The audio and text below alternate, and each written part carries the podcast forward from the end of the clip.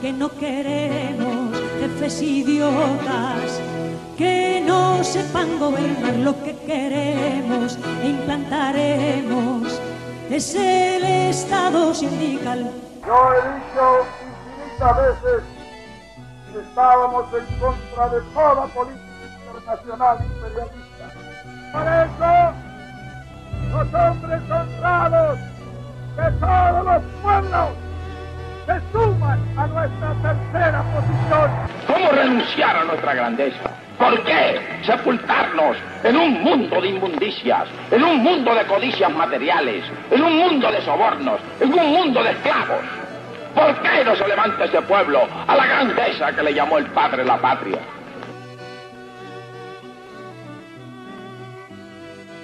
¿Qué tal? Muy buenos días, muy buenas noches, muy buenas tardes, dependiendo de dónde nos escuchan y en qué momento. Esto es una vez más Echolocas aquí por YouTube. Y bueno, en esta oportunidad vamos a hablar sobre un tema que está bastante en boga en este momento, que es justamente lo que está ocurriendo aquí en Colombia. Eh, bueno, como, como ustedes se darán cuenta, aquí otra vez vuelve la alineación original. ¿Cómo estás, Franz? ¿Qué tal es que eso? Yo ya muy bien, ya contento de estar de vuelta en, la plataforma del programa y, con invitados de, este calibre ya para discutir esta cuestión que creo que ya era necesario, ¿no? Creo que un tema similar no lo habíamos abordado desde los disturbios de Chile, entonces creo que sí, ya es un gusto el, estar aquí y, estar acompañados por ustedes. Y de nuevo Lenny, Lenny, ahora sí ya está libre. Sí, aquí, aquí estamos y como siempre un honor estar en el, en el show, un honor tener estos, invitados que, que, demuestran la importancia ¿verdad? de tener esta unidad entre nuestros hermanos y así siempre poder tener voces de la primera fila de lo que está pasando en nuestro continente. Así es, aquí una vez más vuelve a nuestro programa Juan Ubaque, ¿cómo estás Juan? Hola hermano, ¿cómo va? Saludos muy especiales a toda la mesa de trabajo que hoy se conecta eh, pues en esta hermandad internacional de los pueblos latinoamericanos. Un saludo para ustedes, en especial eh, para Juan Pablo que nos acompaña y a todos los integrantes, militantes, colaboradores, colaboradores de la Vanguardia Nacional. Sí es, y justamente vuelve Juan Pablo. Juan Pablo, ¿cómo estás? Buenas noches para todos, señores. Muchas gracias por la invitación. Eh, como siempre, un honor estar acá con ustedes charlando un poco. Así es, y entonces justamente hoy día vamos a tratar este tema tan importante, ¿no? Que se ha estado reflejando ahora bastante en todo lo que son las redes sociales, eh, los medios de comunicación masivos y etcétera, que son las protestas que se han dado. Eh, se han eh, me parece que la, la, protesta original empezó el 28, ¿no es así? Sí, sí, el 28 inician, bueno, el 27 hubo unas manifestaciones, pero muy focalizadas, el 28 arrancó el paro nacional como tal oficial, por así decirlo. Muy interesante. Y yo quería preguntar, ¿no? ¿cuál fue la razón, la raíz de que surja esta, estas manifestaciones a nivel nacional, este paro?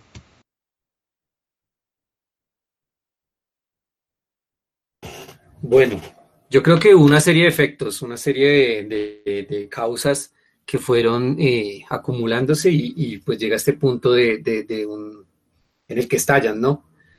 Eh, siendo sincero, creo que incluso se demoraron, esto ya se debía venir, incluso antes de la pandemia. Eh, ya se habían venido una serie de descontentos con el gobierno del señor Duque que se vuelven un poco más graves pues con, con esta pandemia ocasionada por la COVID-19.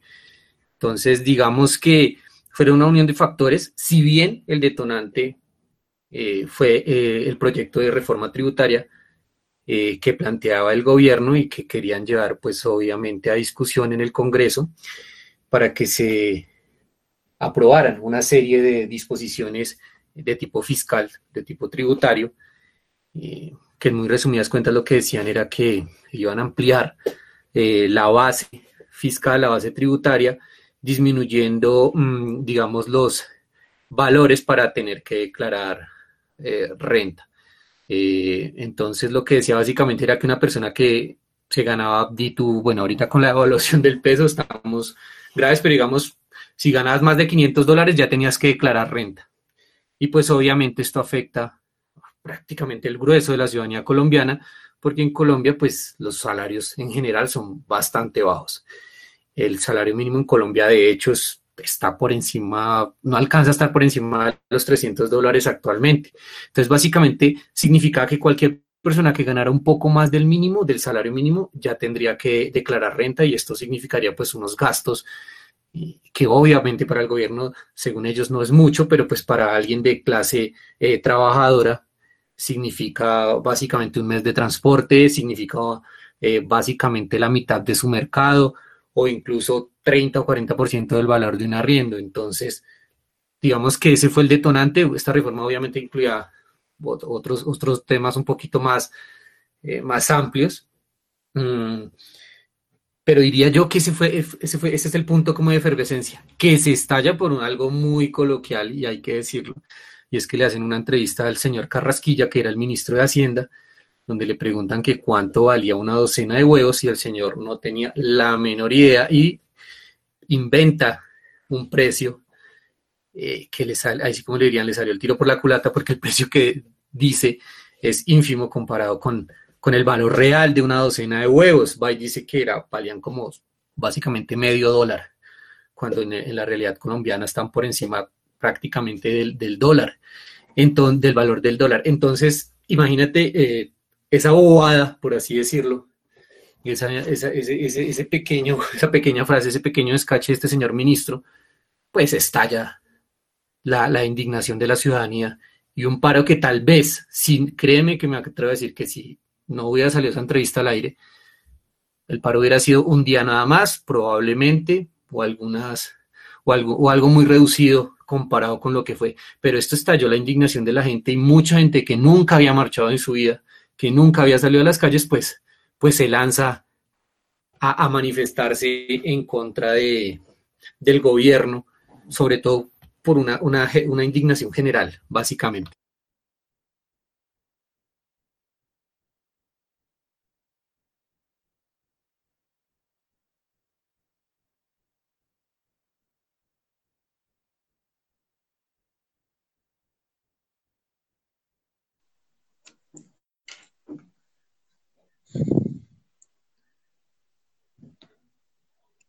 Sí, bueno. Listo, eh, ahí te volvemos a escuchar. Sí, sí, sí. Eh, justamente, Juan, quería preguntarte, eh, justamente aquí Juan Pablo estaba mencionando que fue todo un ha sido todo un tema de, ¿cómo se llama esto?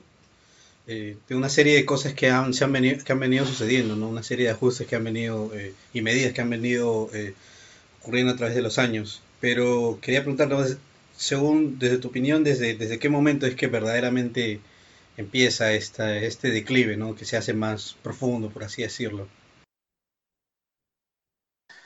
Claro, Alejandro, mira, hay que entender unos factores eh, de contexto colombiano que debe saber los países de Latinoamérica y que seguramente nunca van a aparecer en los medios de comunicación, y es que hay organismos centrales, hay organismos centrales del gobierno que están eh, presionando la base fiscal de Colombia. Estos podríamos nombrar a la OCDE, la cual pues no solo votó en bloque el uribismo, sino también la Colombia humana, ¿sí? Podemos colocar el FMI, el BM, incluso organizaciones multilaterales que a través del discurso de la modernización, de la globalización, han presionado a Colombia para que entre dentro de los países eh, en desarrollo pero hacen a través de unos contextos que no son aplicables para nuestra nación, que nosotros también buscamos una soberanía no solo eh, nacional, sino también financiera. Por ejemplo, hoy la deuda externa alcanza el 51.8% del Producto Interno Bruto Nacional. Entonces, nosotros, eh, eh, bueno, quiero recalcar otras cifras, ¿no? Porque Colombia tiene el 49% de la informalidad laboral, ¿sí? Y además que a esta cifra del 49% está casi igual con el nivel de, el nivel de proeza proyectado en toda la nación. Es necesario también recalcar que esto no es, una, no es solo una reforma tributaria por la cual es, hay indignación, protesta y movilización, sino también por una reforma a la salud, una reforma laboral. El grueso del Centro Democrático como partido de gobierno no ha querido entender que Colombia tiene su capital tan desigual como la Guajira, en brecha socioeconómica es similar a la de Haití, y es uno de los países que es comparable a nivel de tributación con cualquier país de Europa del Norte y aún así no tenemos las condiciones de vida de esos países que entre comillas llaman nórdicos. Es, es menester que, que nos dicen, incluso los reaccionarios, no, tenemos que compararnos con Venezuela, tenemos que, que, valorar la miseria colombiana para no usar la, la de la venezolana tratan de ocultar todo a través de que si no hacemos, no reformamos nuestro país, no pensamos en la soberanía, no pensamos en el campesinado, la crisis del campo, la crisis laboral, el desempleo de los estudiantes, las no oportunidades para estudiar. Entienden todo de una manera tan sobredimensionada que no, que no entienden todo lo que vivimos y aún así se preguntan por qué. ¿Por qué el partido de gobierno se pregunta por qué? ¿Por qué hay movilizaciones? Es que ellos nunca han salido a las calles, nunca han tenido que soportar eso. Nacieron en, en, la comunidad de la burguesía que jamás tendrán que entender lo que hace una madre soltera con tres hijos comiendo pan y agua un día completo. Y aún así se preguntan qué tan nosotros comparados con Venezuela. Lo que tendría que decir Alejandro, la verdad es que nosotros vivimos una crisis muy fuerte que no solo inició en el 2021, el 28 de abril. Eso es una serie de modelo económico neoliberal que ha ido en declive por la subordinación ante el globalismo, no de la manera de las instituciones, sino a través del atlantismo también. Y que nosotros lo recalcamos en vanguardia constantemente de que es hora de cambiar el modelo financiero nacional, es hora de hacerle serias reformas a la banca, es hora de entender que, la, que el principal cáncer que tiene el gobierno es la burocracia y la corrupción.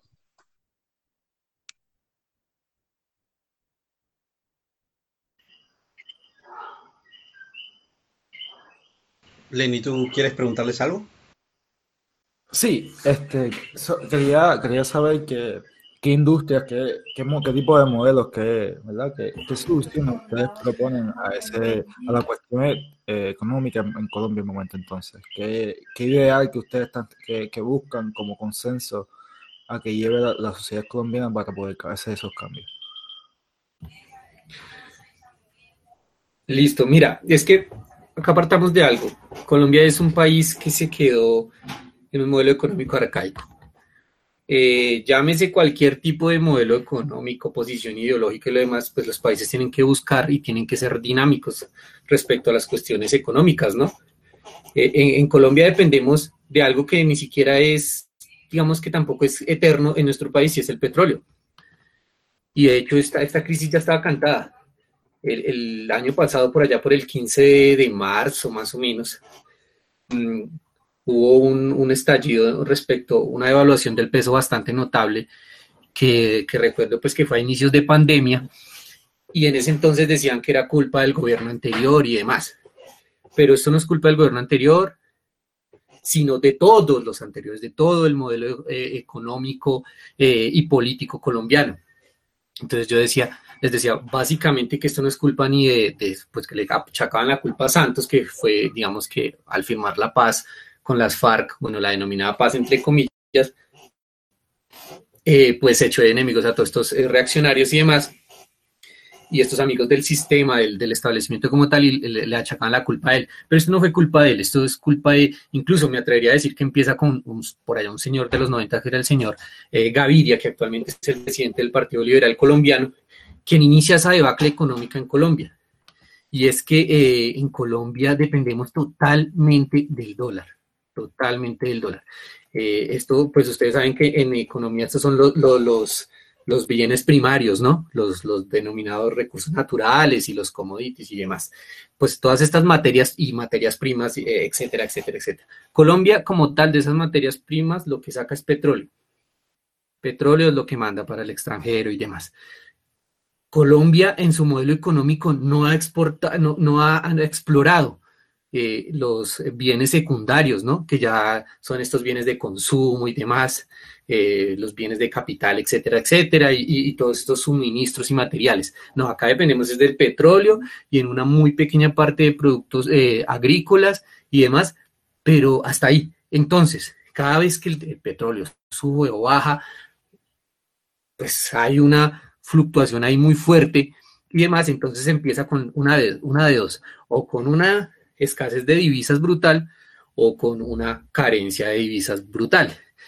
Esto pues entendiendo que Colombia depende del dólar. Entonces, lo que nosotros siempre hemos dicho, acá no es que hablemos de, porque acá cuando uno hace una crítica a ese modelo, entonces es que es comunista, es socialista, es de extrema izquierda, eh, etcétera, etcétera, que es castrochavista.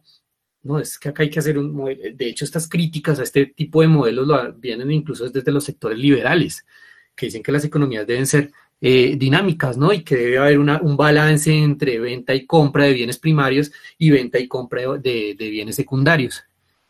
Y entonces es eso, o sea, acá nos quedamos en el petróleo, amarrado al petróleo, amarrado a recursos, eh, a bienes primarios, y no hemos explorado, Colombia tiene todo el potencial eh, de explorar los bienes secundarios.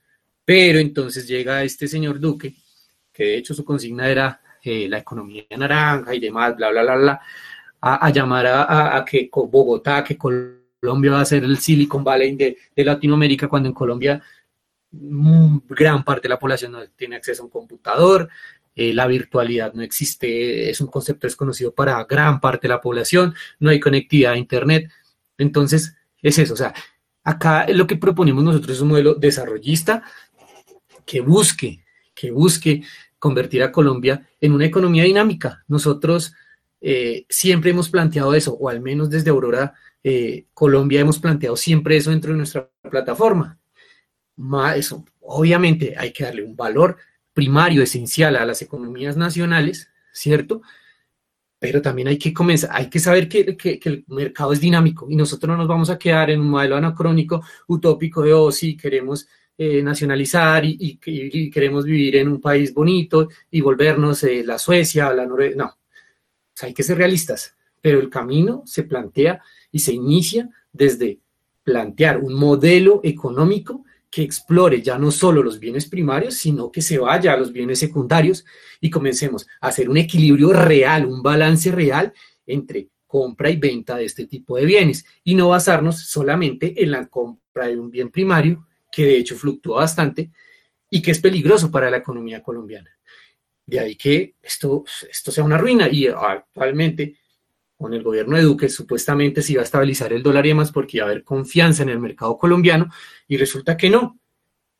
Hoy, hoy a hoy, pues obviamente entendemos que por las manifestaciones se puede afectar, pero a hoy el precio del dólar está en 3.800 pesos colombianos. 3.800 pesos colombianos, señores.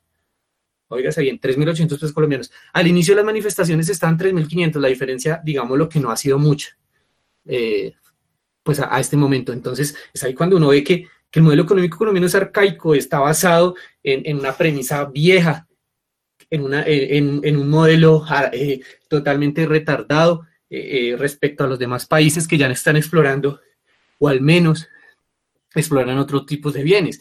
Y miremos lo que si bien, obvio, yo sé que no los demás países de Latinoamérica no son perfectos, no son perfectos en su economía, pero comparados nosotros, por ejemplo, con Perú, con Chile, con Uruguay, estamos aún más atrás porque al menos Perú, Chile y Uruguay han explorado ese mercado secundario, ¿cierto? Acá no.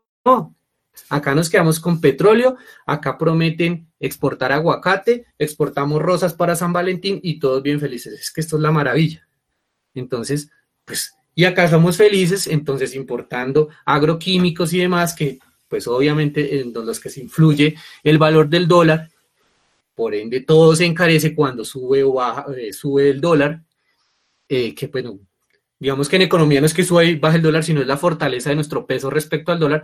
Cada vez que se devalúa nuestro peso, pues nos afecta en últimas, porque así tengamos productos agrícolas, mm, e, e, exportemos y demás, pues es, el, costo es elevado y de hecho eso lo sabemos. Por eso en Colombia esos bienes primarios, esos recursos eh, primarios están incluso divididos. Los agrícolas los tienen unos sectores muy mínimos. Acá les interesa extraer petróleo, minas y demás.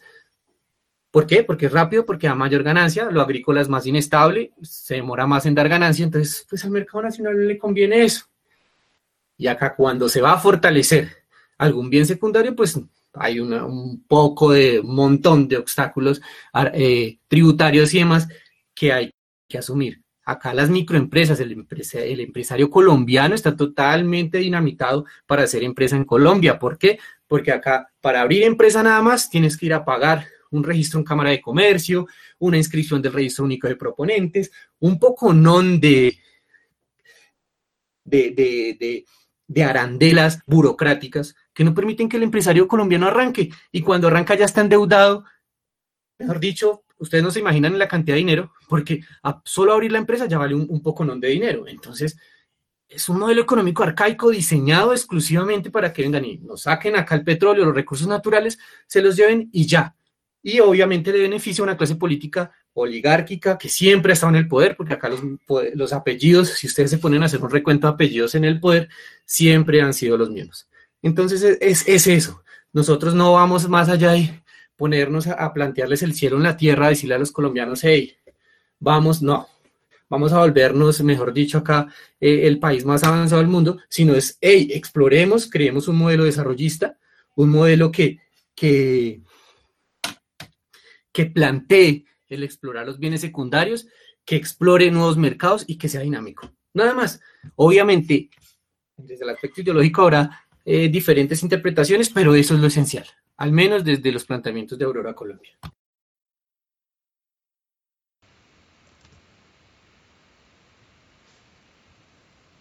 Y desde el Vanguardia, ¿cómo, cómo ven el tema, Juan? Bueno, es interesante que, que se dé ya el tema económico porque, como decía Carl Smith, todo problema político es un problema religioso. En nuestro caso, acá, pues el problema económico en sí no es como eh, lo universal, ¿sí? Acá nosotros tenemos que partir de dos cosas. Primero, que ninguna economía del mundo globalizado es una economía fundamentalista. La mayoría de las economías del mundo son mixtas, ¿sí? Eh, en el caso, y apoyo la, la noción que dice Juan Pablo en torno a la idea de, pues, de entender un poco más abiertamente el contexto de la economía colombiana que está subyugado y subordinado a movimientos internacionales que uno no se da cuenta. Te voy a colocar un ejemplo, Alejandro. Colombia, Colombia, Colombia es uno de los países top del mundo que produce más leche. Es curioso y, es algo que los colombianos no sabemos. Pero aún así, no consumimos la leche que nuestros propios campesinos hacen, sino que la mayoría de los productos lácteos colombianos son importados. Y te puedo decir que la mayoría en porcentaje vienen de Norteamérica.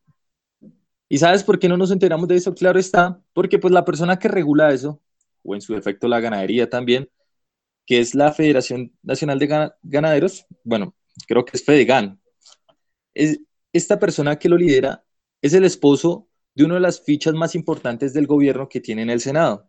Y claro está, a ellos no les va a importar que, que Colombia esté perdiendo o cada rato entre en crisis en el campesinado porque ellos defienden todo lo que viene desde el extranjero, ¿sí? Sin embargo, nosotros creemos que para momentos de crisis nacionales, nosotros también tenemos unas consignas financieras que hicimos públicas. Y te voy a comentar la primera. La primera es desmontar la política bancaria usurera, que ha sido privilegiada a través de las campañas presidenciales de los últimos años. No es casualidad que las grandes personas que hoy disputan el poder estén financiados por esto, y no solo los del gobierno, también la oposición. Por otro lado, también exigir alivios financieros reales que nunca sucedieron durante la pandemia. Un ejemplo, Avianca dice que es una empresa colombiana, pero aún así está al mando del extranjero. ¿sí? No, su, su representante y su dueño no son colombianos, pero aún así el gobierno fue capaz de decir que la reforma tributaria era necesaria porque nos estábamos quedando sin caja, es decir, sin dinero, sin erario público para poder financiar los programas sociales, para hacer infraestructura, para desarrollar vías, dijeron que no, pero aún así fueron capaces de apoyar a los bancos, de hacerles préstamos a los bancos y de que el dinero que era del pueblo y para el pueblo terminó en las manos privadas. Por eso también es necesario reducir fundamentalmente el problema de la burocracia en el Congreso de la República, porque de algún otro modo pues los problemas financieros parten de allí, de todos los que aprueban ellos. Por ejemplo, el TLC de los productos lecheros con Estados Unidos. Hace poco también aprobaron un TLC con el Reino Unido.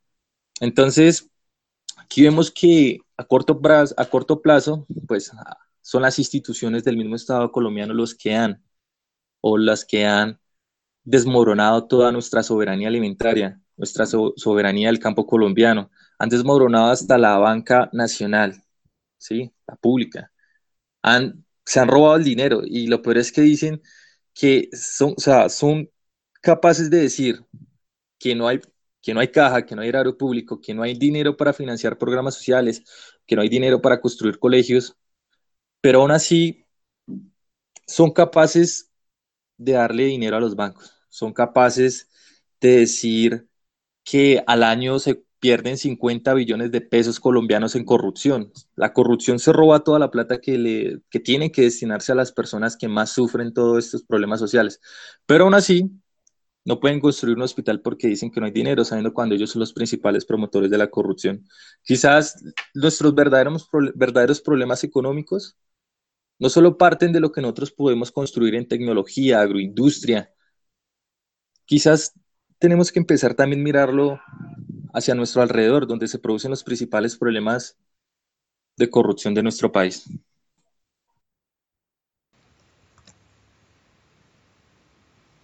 Entiendo. Franz, ¿tú cómo ves esta situación, ya que estás, eh, te veo muy callado?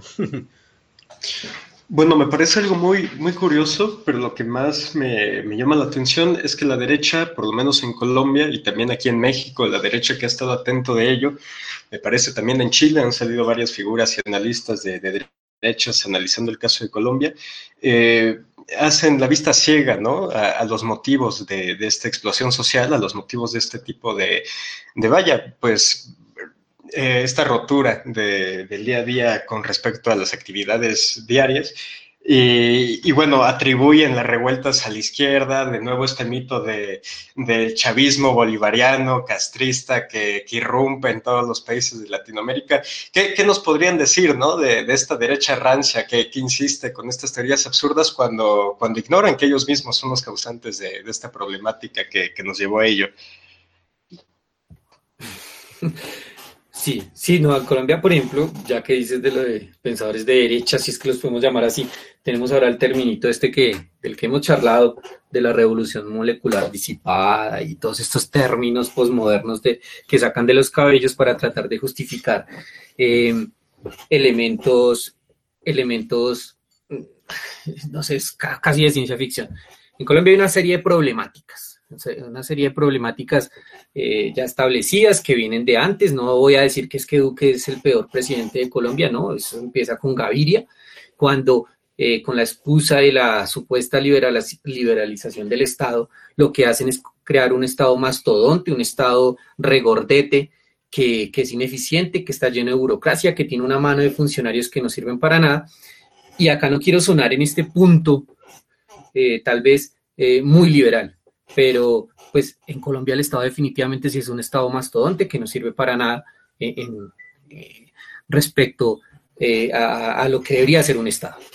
Ahora, los problemas están ahí. Y es que como este Estado es tan grande, entonces establece impuestos y demás, y los que lo asumen son los pequeños empresarios, la clase trabajadora colombiana y demás. Entonces acá crear empresa ya es, como les decía, es complicadísimo, es complicadísimo hacerlo. Entonces, entonces, eh, comienzan a crearse esta serie de problemas y reformas que han venido haciendo, desde pasar, por ejemplo, por allá en el 98 que hubo una crisis económica, una crisis bancaria que incluso quebró varios bancos colombianos y demás, que nace, por ejemplo, con impuestos como el 2 por mil, que actualmente es el 4 por mil, que es este impuesto que por cada cuatro, eh, perdón, por cada mil pesos que tú pases por los bancos, ellos se te, tienen, se te quedan con cuatro.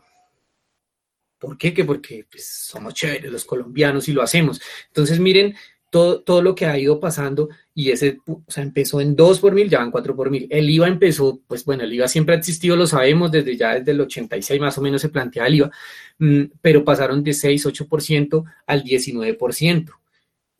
La, la, la base eh, de tributación también se amplió, pero se amplía hacia la clase trabajadora hacia, hacia la gente de a pie, por así decirlo, pero los grandes sectores bancarios, industriales, pues están exentos de muchos impuestos, ¿cierto? Entonces ahí es cuando empieza esa debacle de la ciudadanía.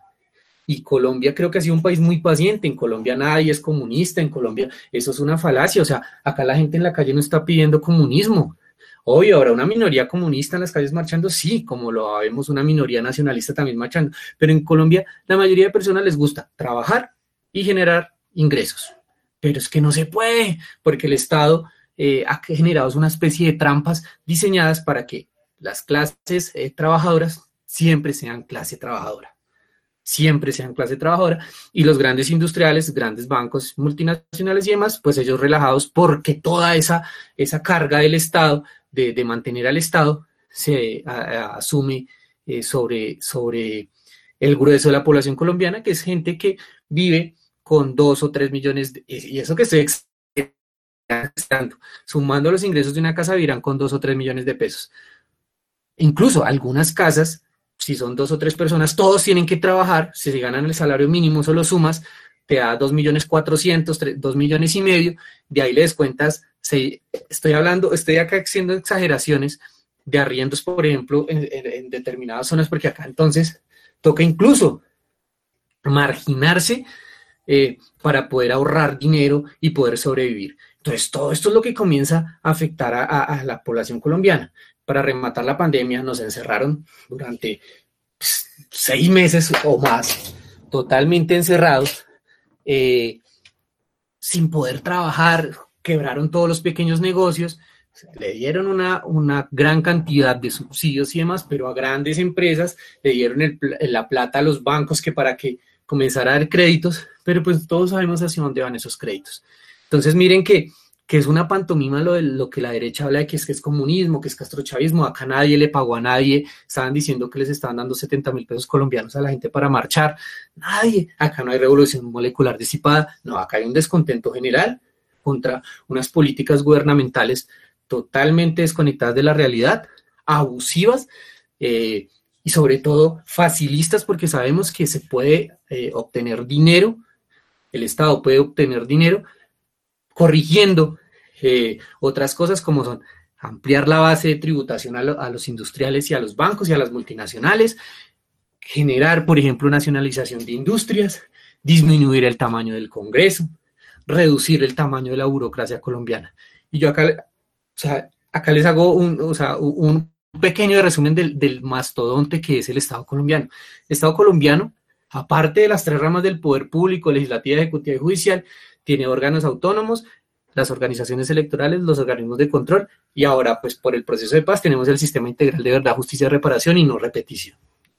Dentro de cada de esas cosas que yo les acabo de mencionar, pues por un lado está el Congreso de la República que tiene el Senado y la Cámara, por otro lado está mm, la presidencia misma que tiene los consejos superiores de la administración, los ministerios, los departamentos administrativos, las unidades administrativas especiales con y dentro de caso que le nombro, hay una cantidad de agencias de las que ustedes, creo que hasta los nombres les daría risa, tenemos luego la rama judicial que está la Corte Constitucional, la Corte Suprema, el Consejo de Estado, las jurisdicciones especiales, la Comisión de Disciplina Judicial, el Consejo Superior de la Judicatura, la Fiscalía.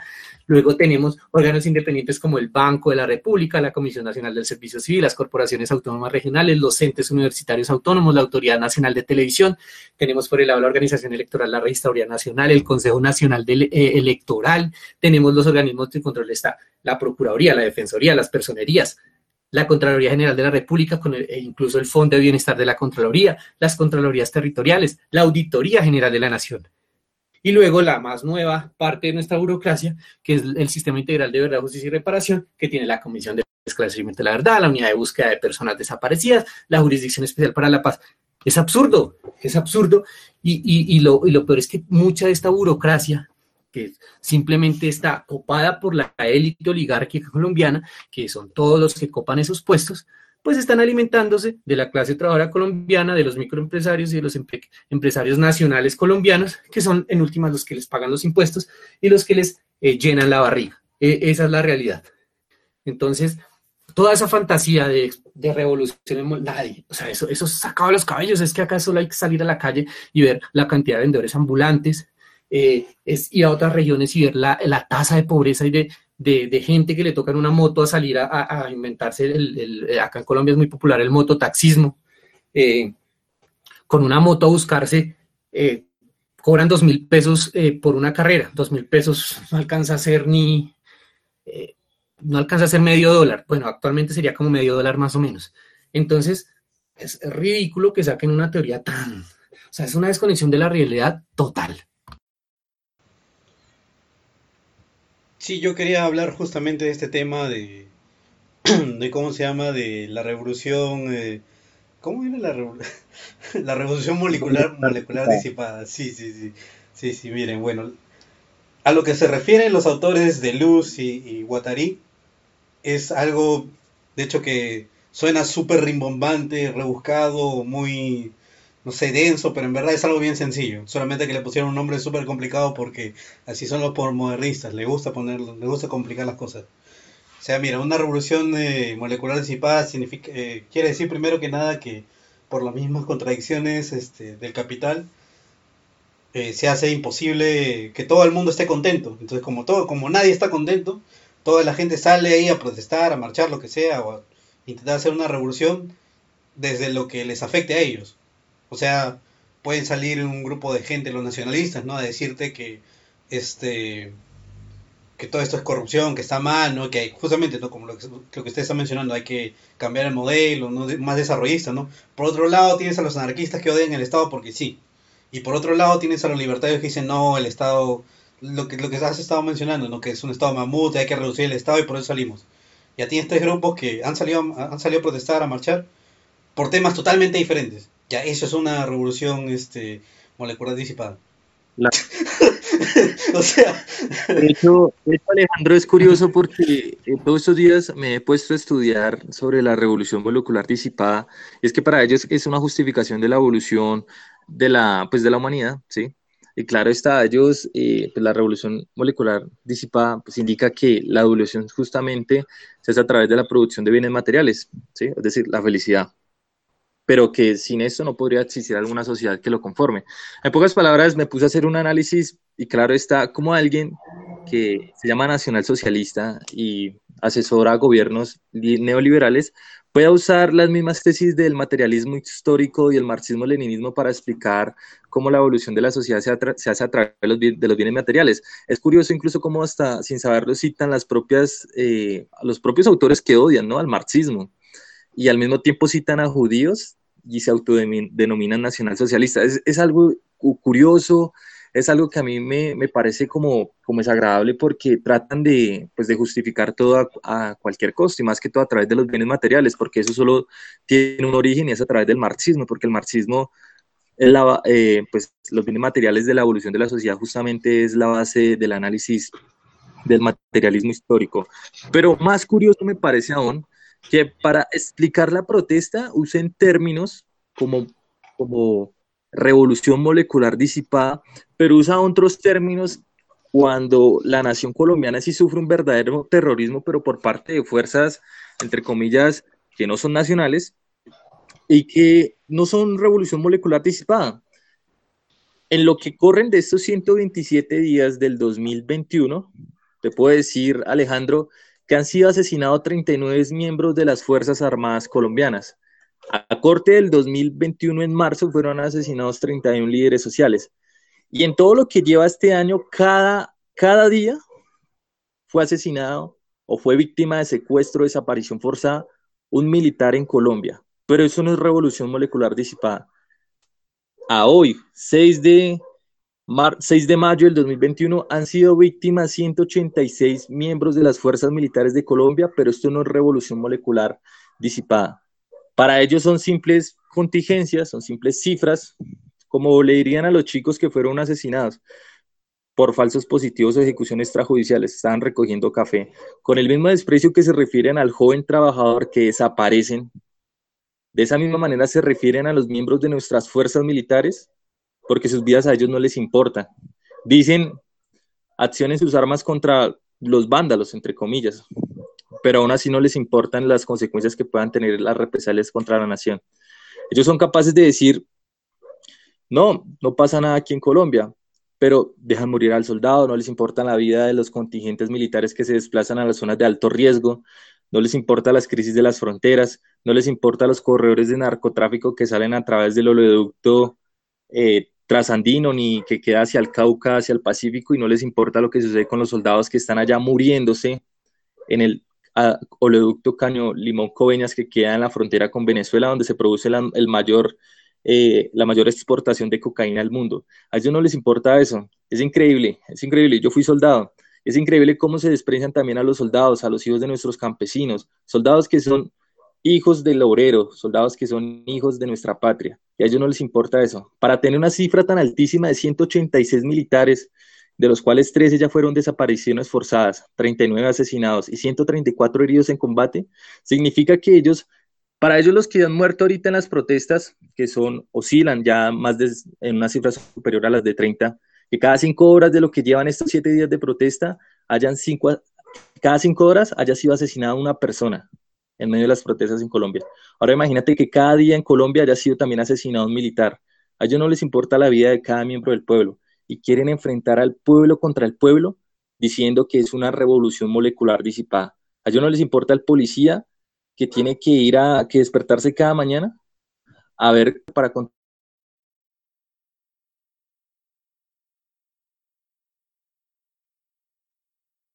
No le importa nada a la mamá que tiene que ir a lucharse día a día. No le importa al señor que tiene que levantarse de las 3 de la mañana a coger un transporte porque no sabe qué llevarle a sus hijos de comer. Eso es lo que pasa con nuestros gobernantes y son tan cínicos de decir que es una revolución molecular disipada. Un término totalmente trasnochado, pero solo lo usan cuando es conveniente contra el pueblo. Pero no lo usan tampoco en estos 50 años de conflicto, en uno de los conflictos más antiguos del hemisferio occidental. Pero para ellos solo es revolución disipada molecular. A ellos no les importa la vida de nuestro pueblo. A ellos no les importa Colombia. A, mí me parece muy, muy gracioso que muchos sectores eh, de estos eh, neonazis rancios y, derechosos rancios eh, utilicen términos de gente que supuestamente odian, ¿no? Porque este tema, este es un concepto totalmente del uso guatariano que, que, que es totalmente posmoderno, ¿no? Y de hecho, cuando surge, surges en un concepto, en una cuestión dentro de un entorno neomarxista y demás, o sea, básicamente esto es un concepto totalmente eh, contrario a lo que supuestamente ellos defienden, pero pues como les, les hacen una interpretación, saca los cabellos, que de hecho es una interpretación que hicieron los israelíes respecto a las intifadas, eh, que fue una forma de analizar este fenómeno, de llamarlo revolución, eh, molécula, molécula eh, pues uno es cuando entiende que esta gente que, o sea, un tipo sale, lo utiliza el término totalmente descontextualizado y ellos entonces adoptan las categorías neomarxistas postmodernas dentro de su mediocre discurso. Entonces, ahí es cuando uno, a uno le da risa a toda esta gente y ahí utilizo el término de, nuestros hermanos mexicanos, el de, del de carcamán, ¿no? Puros carcamanes que vieron el término, les sonó bonito, les sonó eh, bien, como decía Alejandro, rimbombante, súper bonito, entonces lo usan. Entonces ah, comienzan a hacer, a utilizar conceptos de la esquizoanálisis y de la micropolítica, pero sin conocer la profundidad eh, de ello, ¿no? Y de hecho lo que decía la revolución molecular disipada, que es un simple análisis de las estructuras capitalistas eh, desde una perspectiva neomarxista, digámoslo materialista, pues dice que básicamente el capitalismo tiene una naturaleza eh, cuasi orgánica, ¿no? Digámoslo, patológica, de que se establece en cierto punto, empieza a expandirse y cuando se expande pues queda debilitado hacia los márgenes y entonces en estos márgenes empiezan a aparecer focos revolucionarios. Es un análisis común y corriente, no le veo nada de moderno, no le veo nada de nuevo. De estos análisis los hicieron los nacionalistas revolucionarios de inicios del siglo XX, los hizo Marx y demás. Acá lo único que hacen es aplicar eh, un concepto bonito que les suena llamativo y demás y lo aplican a ese, a ese discurso trasnochado de llamar cualquier, eh, digamos, acción, ni siquiera revolucionaria, porque no, no vamos a decir que en Colombia el movimiento de marcha es un movimiento revolucionario, es más bien un movimiento reformista que busca una serie de cambios y una serie de demandas. Entonces, cualquier cosa que medio surge, entonces es una revolución molecular disipada. Para mí es una pésima interpretación, de hecho, de lo que planteaban estos autores eh, neomarxistas y demás, que de hecho estaban enmarcados dentro del psicoanálisis. O sea, es que es todo lo que ellos supuestamente odian. Entonces ahí es cuando uno dice, esta gente a qué juega. O sea, es como, o sea, no sé, los, veo demasiado perdidos en eso. Y es muy curioso porque tú empiezas a ver todos estos foros, estas charlas de estos supuestos nacionalistas colombianos, y pues resulta que, que, lo adoptaron dentro de su jerga. la jerga que, que pusieron materialistas, que supuestamente odian, sionistas, que supuestamente odian, liberales, que supuestamente odian. Entonces ahí es cuando uno dice, esta gente, ¿a, qué está jugando? Entonces resulta que en Colombia los nacionalistas están sentados en el sofá criticando, rascándose las gónadas, eh, nada más, es lo único que hacen, criticar cuánto eh, acción hay, que porque como hay una bandera comunista, entonces todos son comunistas y ya, esa es la crítica. En Colombia, curiosamente, resultaron, eh, como dice un camarada de Aurora, Cristian Pachón, resultaron más revolucionarias las webcamers y los K-Poppers que los nacionalistas. Entonces, vean el punto e, e, el punto curioso en, el, que nos movemos en el escenario nacionalista colombiano. Entonces, utilizar términos de los enemigos para, para, para sonar cool y sonar súper eh, ilustrados. Es lo que utilizan ese término. Sí, totalmente. Y, hay que decir que la lectura que hace con respecto a la revolución molecular disipada es realmente muy pobre, ¿no? He visto varios medios que a este señor le han llamado el ideólogo, el fundador de la teoría, cuando él lo único que hace es extrapolarla, eh, revertir la función inicial que le dan los marxistas desde Deleuze y Guattari y Derrida e intentar a partir de ello identificar ¿no? E, esta, este potencial estallido social dentro del contexto iberoamericano, pero en sí, en su conjunto, es un trabajo de análisis político pobrísimo que no nos dice nada. Realmente, eh, yo viendo el resto del historial, el resto de obras de este sujeto, no, no sé si sea conveniente mencionarle, eh, es realmente un analista muy pobre, ¿no? Allá en Chile él también eh, fue el encargado de revisar individualistas teniendo a lo salvaje, a otros ecoterroristas, pequeñas células anarquistas insurreccionalistas a lo largo del país. Y, bueno, eso, es a lo que se dedica el señor. Fue un nacionalsocialista trasnochado que terminó vendiéndose el poder y, su título es ese, de analizar eh, a esta izquierda eh, poco identificable, a esta izquierda dispersa, a esta izquierda sin nombre, pero en su, en su conjunto, insisto, este análisis y este manejo tan, tan pobre y tan mediocre a nivel intelectual de lo que es la revolución disipada es realmente, venga, no, no hay por dónde sujetarlo, ¿no?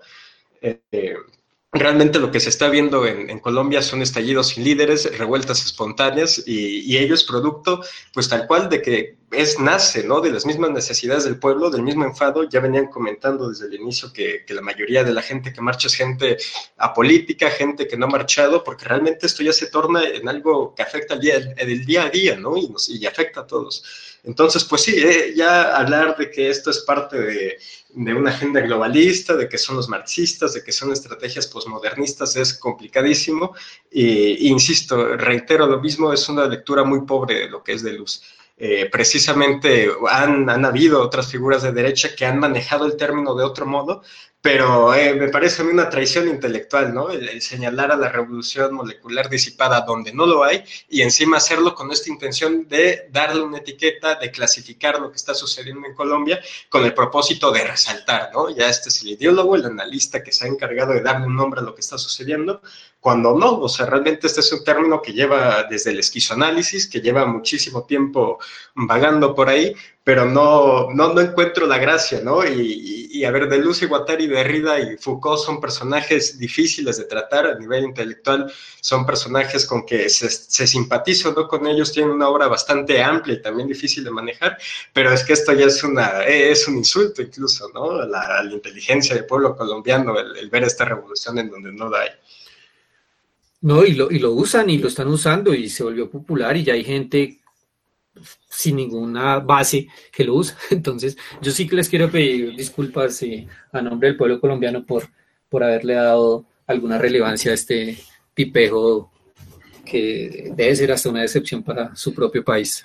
Sí, totalmente eso, ¿eh? porque hace 20 años sí que estaba en foros nacionales socialistas y que se hacía llamar incluso un nazi, pero, pero bueno, es una decepción tremenda, ¿no? Eh, sencillamente esta gente está, como tú comentabas, desconectada total de la realidad, ¿no? Ese nivel de, de realización, que qué sé yo, pero sí es algo, es una situación complicada la que se ha dado.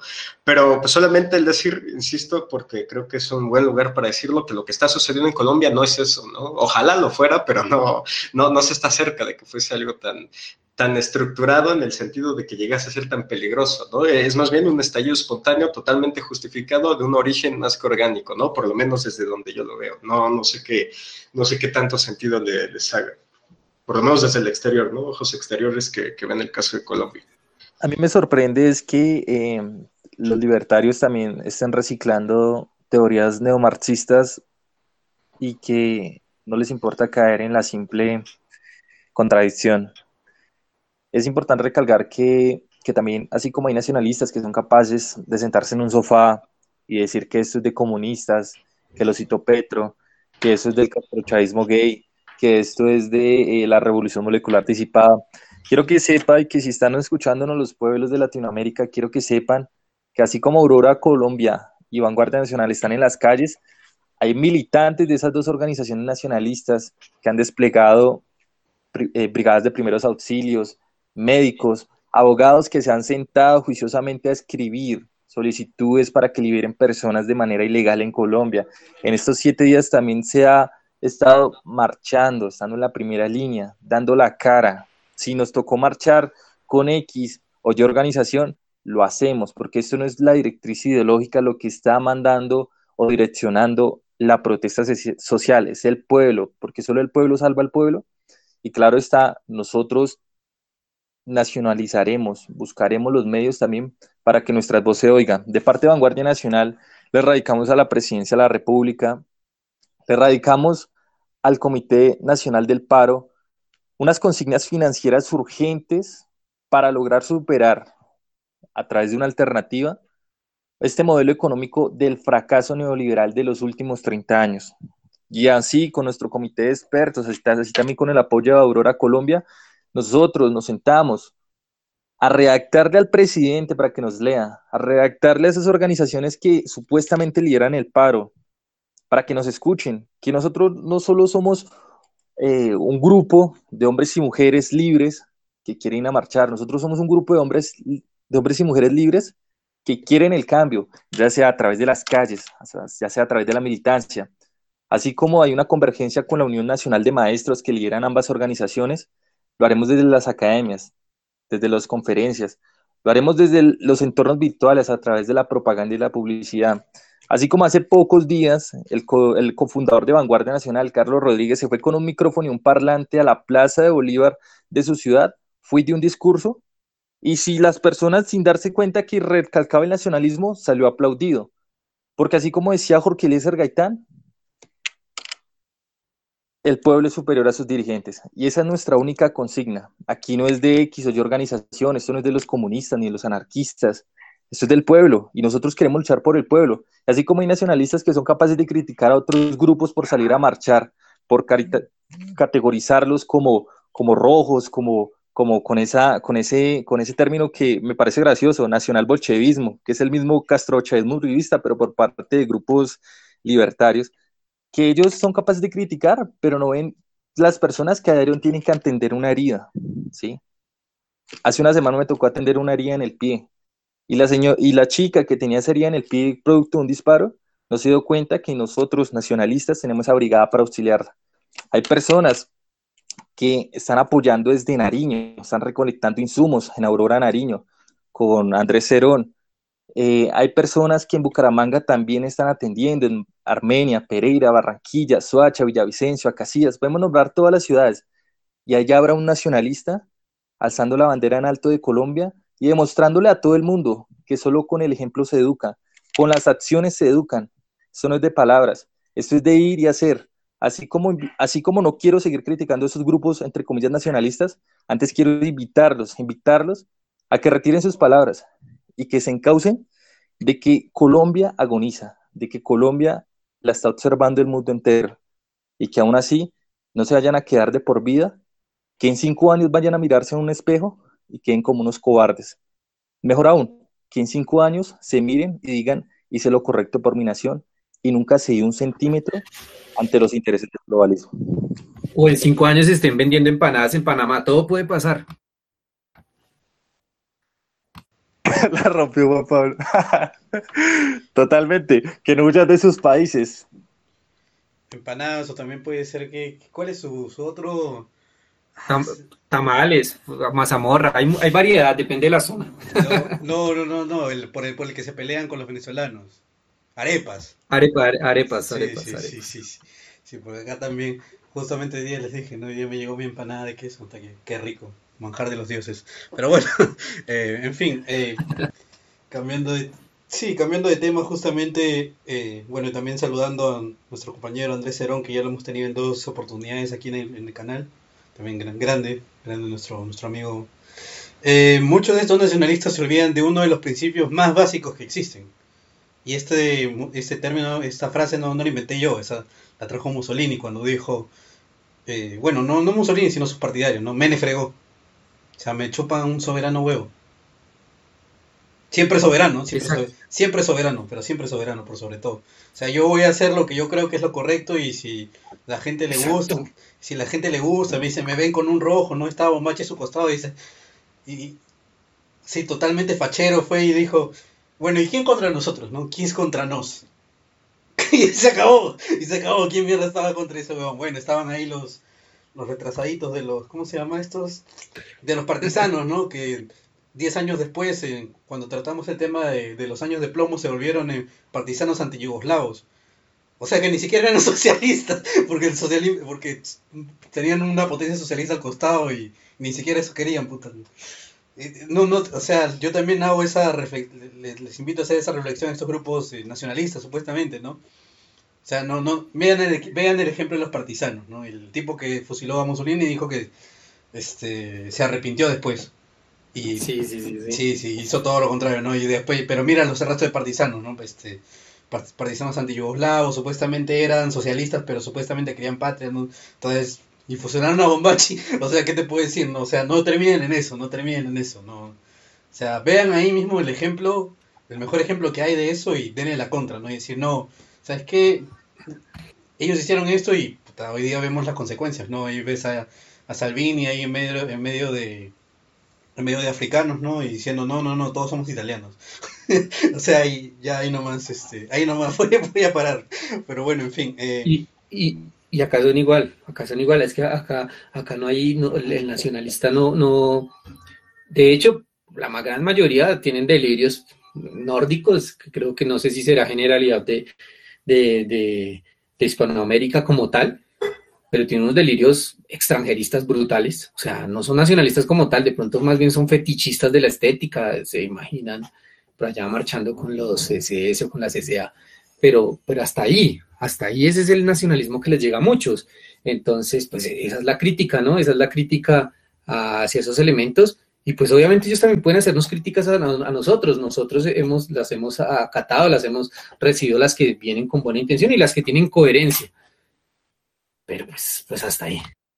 Sí, mira, y esto hablando justamente de este tipo de cosas, eso me recuerda bastante a lo que hablaba Nietzsche de la, de la moralidad de esclavo y la moralidad de maestro. O sea, el esclavo siempre está buscando que alguien lo valide, el maestro no, el maestro le da igual, el maestro hace.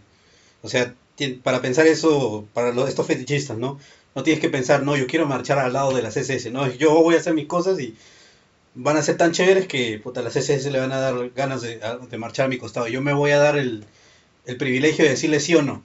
Así nomás, siempre, tiene, siempre uno tiene que, ir así. De, hecho, eso yo eso conversé con los muchachos también de... Uh, cuando nos invitaron a mí y a, Israel Lira, nos invitaron a hablar eh, sobre la patria grande, todo eso, con el tema también de ser identitario y tener tu identidad. O sea, yo me fui a Europa y le hablé con a los del movimiento identitario uno a uno y, y nunca me achiqué. Es lo mismo. O sea, no, no, nunca, nunca estés tú por debajo, que sí, que no sé qué. Entonces, no, no, tú siempre, siempre seguro y siempre con la cabeza en alto, ¿no? Nunca, no, nunca arrodillarse. Como decía este Sandino, ¿no? que era no prefería morir este parado que vivir de rodillas. Entonces, lo mismo, ¿no? No, no siempre, siempre vayan así. Pero bueno, o sea, quería tratar este tema de, de Uribe, ¿no? Entonces, ¿qué, qué nos pueden comentar acerca de, de Uribe, el uribismo y todo esto? que parece que es bastante... Hay, mucho, hay mucho acuerdo por ahí. El uribismo es, pues, es una doctrina que ha sido, eh, se ha ido transformando a través del tiempo, a través de sus épocas, ¿no? Tenemos un Uribe que inicialmente pertenecía al Partido Liberal, era centro izquierda, aunque la gente diga que no, Hubo un Uribe que pertenecía también al Partido de la Internacional Socialista, un Álvaro Uribe que era muy amigo de los actuales defensores de las FARC, y un Uribe que no le importó nada. Obviamente nunca le va a importar nada porque pues siempre ha sido así, lo que son los liberales, unas ratas. Ahora, Uribe cuando llega a la presidencia en el 2022, llega en un periodo que justamente después del atentado a las Torres 2002, 2002, 2002. 2002. Después del atentado a las Torres Gemelas, eh, pues Álvaro Uribe toma, toma pues la doctrina norteamericana en ese entonces, pues para declararle supuestamente una guerra al narcoterrorismo. Entonces, justamente ahorita se está hablando de volver a Colombia a un estado de conmoción, pero pues los últimos estados de conmoción, dos han sido de autoridad de Álvaro Uribe. Y pues Álvaro Uribe entra en esa, en esa, en esa fase, ¿sí?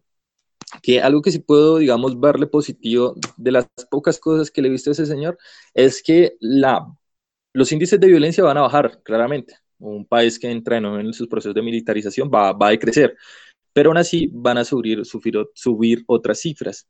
La primera, desaparición forzada de militares. Nunca en la historia de Colombia hubo un, un tasas tan alta de desaparición forzada para militares. Segundo, falsos positivos, ejecuciones extrajudiciales, que quiere decir, pues para nuestros eh, compatriotas de otras naciones de Latinoamérica, un falso positivo en Colombia significa una ejecución extrajudicial, que en nuestros términos es hacer pasar a una persona como un guerrillero y asesinarlo y sumarlo como una cifra positiva de que sí se le dio la baja a ese guerrillero, pero era una persona inocente disfrazada de guerrillero. Las cifras son, eh, pues, titánicas. Más de 6.000 falsos positivos en el periodo presidencial, es decir, dos a, ocho, los dos periodos, ocho años, donde pues las cifras de ejecuciones extrajudiciales se disparó. Y aún así, hay muchísimos militares que han ido a los tribunales a pagar los platos rotos, lamentablemente, solamente porque desde una orden suprema, y nunca se ha sabido desde quién, se ordenó de que querían cifras en charcos de sangre. Y no lo digo yo, lo dicen las declaraciones frente a los tribunales de los mismos generales, coroneles, capitanes y mayores sobre las órdenes que tienen que impartir. ¿Cómo es posible que alguien que se llame patriota condene a su propio pueblo a enfrentarlo contra su propio pueblo para matar niños, jóvenes, incluso personas en condiciones de discapacidad, sordos, personas con síndrome de Down, no sé, y aparecieron muertos en fosas comunes? Es curioso que incluso la misma derecha trate de justificar algo así. No puede ser alguien patriota quien defienda los falsos positivos. Es decir, ¿cómo, ¿cómo es posible que uno de los gobiernos, entre comillas, más patriotas que ha tenido estos 200 años de república se atreva a decir que lo más honorable fuera asesinar jóvenes de municipios pobres para hacerlos pasar como eh, guerrilleros? Álvaro Uribe, después de terminar su periodo presidencial, después de haber querido también liderar el proceso de paz con las FARC, pero después lo negó, también Álvaro Uribe fue uno de los pioneros del indulto político a la guerrilla del M-19. Pero eso no lo saben los derechistas, solo les importa el discurso moderno. Para ellos es una revolución molecular disipada. Y aún así, Uribe es pionero de los procesos de DDR, porque él mismo fue quien incitó a las Autodefensas Unidas de Colombia a desmovilizarse y bajo ese mismo esquema se lo quisieron implementar a las FARC y lo lograron. Incluso cuando ganó el no del proceso de paz, porque fue por votación, ganó el no, Uribe, y pueden buscar en los periódicos las declaraciones en Twitter, pueden buscar incluso las declaraciones de María Fernanda Cabal ante los medios de comunicación. Ellos fueron los encargados de ir a negociar el proceso de paz con Juan Manuel Santos, con todos los cabecillas de las FARC. Cuando el pueblo le votó no, el uribismo fue el mismo que hizo pactar. ¿Para qué? Para que la Corte Constitucional y a través de otros órganos buscaran que la Justicia Especial de la Paz no condenara a expresidentes, para que la Justicia Especial de para la Paz no condenara a terceros del conflicto, es decir, a los que patrocinaron la guerra interna en Colombia, a los que financiaron grupos armados paramilitares y guerrilleros, a los que financiaron robarle las tierras a los campesinos, los que han financiado los cultivos de coca, los que han financiado campañas presidenciales con la sangre de nuestros campesinos. Pero la JEP, al decretar y después de negociar con el uribismo, de que se iba a hacer la paz, pero que no iba a condenar a los terceros del conflicto, fácilmente todas esas personas que ni eran guerrilleros, que, que ni eran paramilitares, esas personas que nosotros podemos llamar como, entre comillas, expresidentes, empresarios, incluso personas del exterior, como por ejemplo mercenarios israelíes que entrenaron Autodefensas Unidas de Colombia, eso está escrito por el coronel Jair Klein, que fue el principal financiador y entrenador de los grupos paramilitares en Colombia. A, la, gente nunca le va a importar eso, a la gente lo único que le importa condenar es al soldado raso, al, al guerrillero raso, porque ellos no quieren meterse con la élite. Es por eso que nosotros en Vanguardia Nacional condenamos a la JET, porque la JET es una construcción de la oligarquía de la derecha y la oligarquía del santismo. Pero pues bueno, Álvaro Uribe lo va a negar otra vez. Y ahora Álvaro Uribe, al ver que es el declive de su, de su, de su subalterno Iván Duque, que actualmente es el presidente, pues lo único que Uribe quiere es lograr salvar, entre comillas, esa derecha liberalizante, esa derecha progresista, y pues que nosotros desde Vanguardia no consideramos tampoco derecha, lo consideramos como una socialdemocracia reaccionaria, y que pues al final cada uno es más que un hilo más del progresismo. Incluso Álvaro Uribe varias veces ha declarado progresista, pero pues a la derecha no le interesa esto, los libertarios no quieren ver eso. Lo único que nosotros sí queremos ver, y lo quiero advertir aquí en los micrófonos ante el público internacional, es que vamos a tener una nueva confrontación con el uribismo, y no va a ser el neururibismo, va a ser algo que están calcando tal cual desde España y se llama bots. Bots es una amenaza, y lo digo aquí ante el público.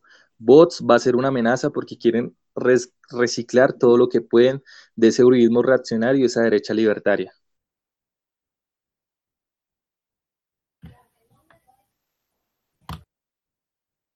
Bueno, yo sí tengo una, una, no voy a entrar en confrontaciones terminológicas con, con el amigo Juan, creo que diferimos en algunos puntos, mm, pero esencialmente eh, lo que podemos decir del uribismo es, es un pinochetismo, pinochetismo soft, es puro pinochetismo soft es, eh, básicamente acá lo único es que le faltó a Uribe fue el, uniforme.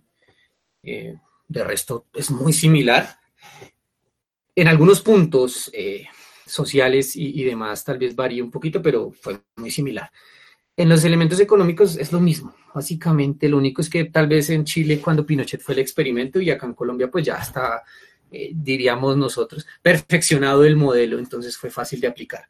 Y ya este modelo se venía aplicando desde antes, obviamente, con las exigencias y, demás de la CEPAL, del FMI y demás.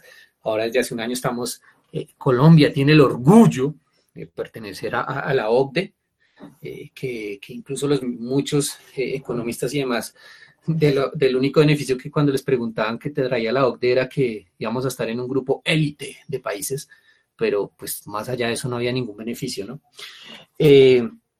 Entonces, eh, eh, es eso, el urismo, para resumirlo muy fácil, es eso, es simplemente eh, nacionalización, perdón, privatización de muchas empresas estratégicas del, Estado, mm, que curiosamente se priva, o sea, se supone, y creo que ahí es donde la diferencia con los modelos liberales clásicos, es que pues esto se hace para, digamos, aminorar un poquito las responsabilidades del Estado, pero es que acá en Colombia se han privatizado cualquier cantidad de empresas y el Estado sigue siendo igual de regordete. Y acá no es que yo sea anti-Estado, al contrario, yo creo en los estados fuertes, como buen nacionalista, creo en los estados fuertes, soy colectivista, creo en la comunidad, creo en, en, lo orgánico de las comunidades, de las naciones y de los estados. Pero es que en Colombia el Estado es grande y es ineficiente, es burocrático, es, es tedioso, es toda la peste eh, de la sociedad se, se enquista dentro de ciertos puestos políticos eh, relacionados con las entidades públicas y demás, y eso fue lo que hizo Uribe.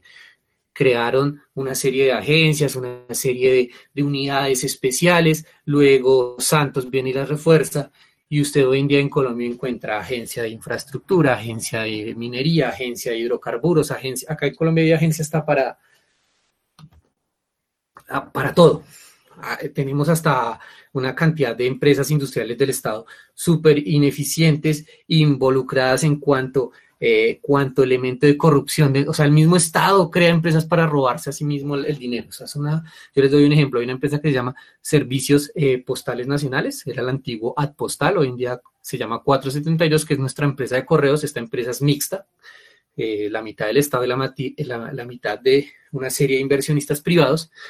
Y les voy a dar un ejemplo. El SENA, el Servicio Nacional de Aprendizaje, eh, que es una entidad eh, pública que para, dar formación eh, técnica a, muchos jóvenes en Colombia, eh, y alguna vez sacaron un contrato como de 12 mil millones de pesos, eh, se lo adjudicaron a 472 mediante convenio interadministrativo, al ser una empresa del Estado, digámoslo, eh, industrial del Estado, lo pueden hacer, se lo adjudicaron por los 12 mil millones de pesos.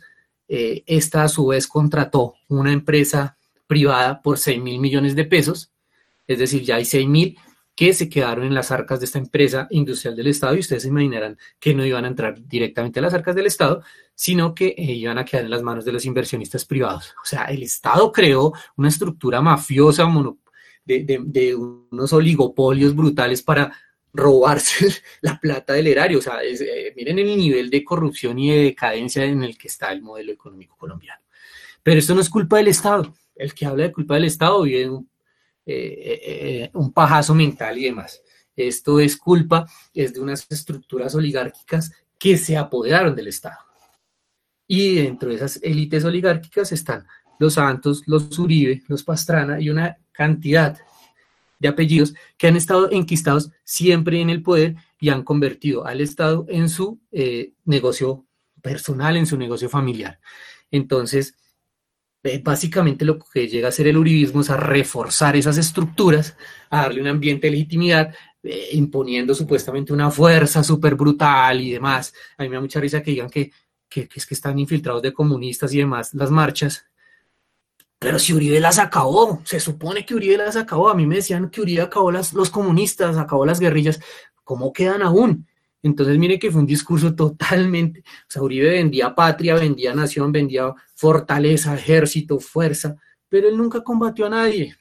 Él nunca debilitó a nadie, más allá, obviamente, de crear un ambiente de tensión eh, digamos, de seguimiento a ciertas estructuras, pero pues nunca las destruyó, porque es que acá a nadie le conviene que se acabe eh, la guerra. Si se acaba la guerra, se acaban un poco, no, un montón de negocios eh, fomentados por el Estado colombiano y naciones como los Estados Unidos, Israel mm, y el Reino Unido. Y ustedes dirán, ah, estos manes no ven más allá de esos tres países, la élite oligárquica lo es en Colombia, las armas las vende Israel, el, entrenamiento lo da Estados Unidos, toda la doctrina militar colombiana viene de Estados Unidos eh, y de todas estas eh, estructuras eh, que a nivel mundial pues prácticamente nos controlan. Y ahí es cuando tal vez muchos dicen, no, no ven más allá de eso. No, es que es verdad. Basta ver los logos de los manuales de nuestro ejército, los logos de los manuales de nuestra policía, quienes les venden las armas y demás, y ya se entiende todo. Entonces, eso fue lo que hizo Uribe, pintó de patria eh, su modelo a patria, lo pintó de patria, curiosamente, eh, un, muchacho que de joven supuestamente era eh, liberal y demás, y, pero que en los noventas ya patrocinaba o buscaba la creación de grupos paramilitares de extrema derecha, que lo que hacían era, mediante el terrorismo, atemorizar a la, población para que pues obviamente entregaran tierras y demás y se mantuvieran las estructuras eh, de terratenientes en ciertas zonas del país. Lo mismo pasa en las marchas. El gobierno Duque lo mismo viene haciendo, pero ahora legitimado en las fuerzas militares y en el SMAT, que es el Escuadrón Móvil Antidisturbios. Entonces, hoy, hoy en día vemos las redes sociales de todas estas estructuras súper llenas de mensajes patrióticos de que defendemos, bla, bla, bla, bla, bla, cuando sabemos que en Cali, por ejemplo, en este momento están masacrando a la gente. A esta hora 9 y 24 de la noche, grandes partes de Cali están incomunicadas por un supuesto daño de Internet causado por actos vandálicos. Es decir, en este momento, mientras nosotros hablamos acá cómodamente, en Cali están masacrando al pueblo. Lo están masacrando. Y acá todo el mundo está feliz en su novela, en, eh, su comodidad, en su parasitismo y demás, eh, como simple espectador y pues eh, legitimando esta destrucción de, la población que porque son comunistas y, demás. Todo esto es herencia de ese modelo neoliberal destructor del país, destructor de la, de la comunidad nacional, destructor de todas esas pocas estructuras que tal vez teníamos los colombianos y que nos unían, todo eso se ha destruido porque hoy en día quien eh, ligeramente critica el Estado es comunista. Entonces, lo ratifico, lo que es el uribismo es simplemente es un Pinochet soft, un Pinochet sin uniforme, eh, mientras acá están llenando eh, los cementerios de jóvenes colombianos que se oponen a, ese modelo nefasto y fracasado. Y, pues es eso. Y, lo defienden pues porque está, los medios están del lado de ellos, eh, todo, todas las estructuras de poder están medios del lado de ellos. Entonces acá cualquier crítica es comunista, eh, cualquier crítica es revolución molecular disipada, cualquier crítica es mm, castrochavista, es pro-venezolana, es pro-cubana eh, o, pro-china. Todavía no nos han mandado Vietnam, deben ser que no saben que también tienen un régimen comunista ya. Pero es eso. Entonces, básicamente es, eh, esa es la podre, el uribismo es última la podredumbre y la, y la cara más evidente de este, de este estado fallido que es el, desgraciadamente, el estado colombiano.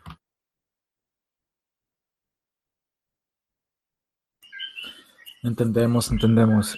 Mira, y de aquí del chat nos preguntan si en el pasado ha habido alguna guerrilla que, que no sea una, una posición controlada en, Colombia, así en el pasado o actualmente, una, una guerrilla genuina por el pueblo y con una lucha justa.